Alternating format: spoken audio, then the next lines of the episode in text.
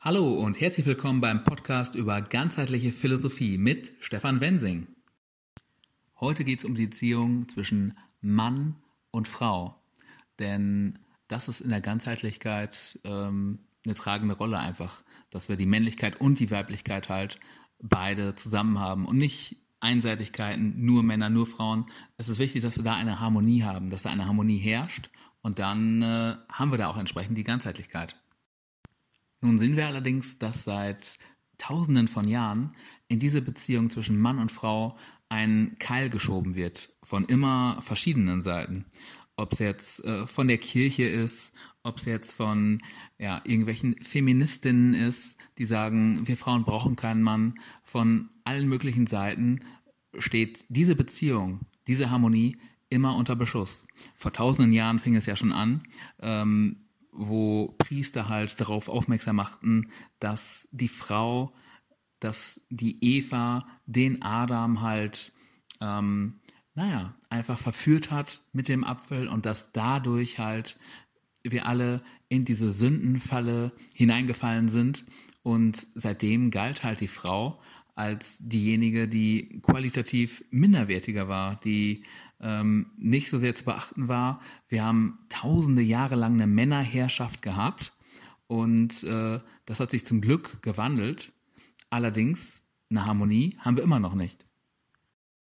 Heutzutage wird die Mann-Frau-Beziehung auf andere Art und Weise untergraben, zum Beispiel mit Pornografie oder auch mit ähm, ja, Prostitution, solche Geschichten.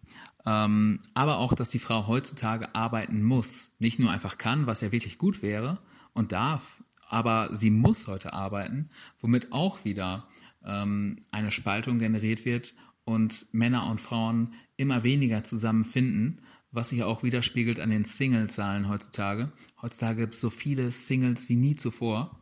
Deshalb sollten wir wieder zurückfinden zu einer Ganzheitlichkeit, ähm, die es vielleicht in den letzten Hunderten und vielleicht auch Tausenden Jahren so gar nicht gegeben hat, weil immer von verschiedener Art und Weise ähm, eine Spaltung geschaffen worden ist. Ähm, also eine Gleichberechtigung, finde ich, sollte auf jeden Fall zu 100 Prozent da sein und höchster Respekt. Ähm, jeder hat halt seine Stärken, seine Schwächen. Männer können halt einige Sachen besser, Frauen andere und dass man sich so halt wunderbar ergänzt. Bei Säuglingen, bei Babys ist es so, wenn denen keine Liebe gegeben wird, da gibt es ja auch leider erschreckende Experimente, die da gemacht worden sind, dann sterben diese.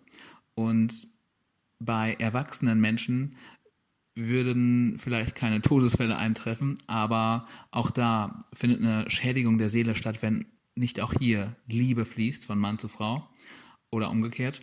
Und deshalb sollten wir gerade in der heutigen Zeit uns darauf besinnen, dass wir diese Liebeskraft zwischen Männern und Frauen wieder mehr steigern.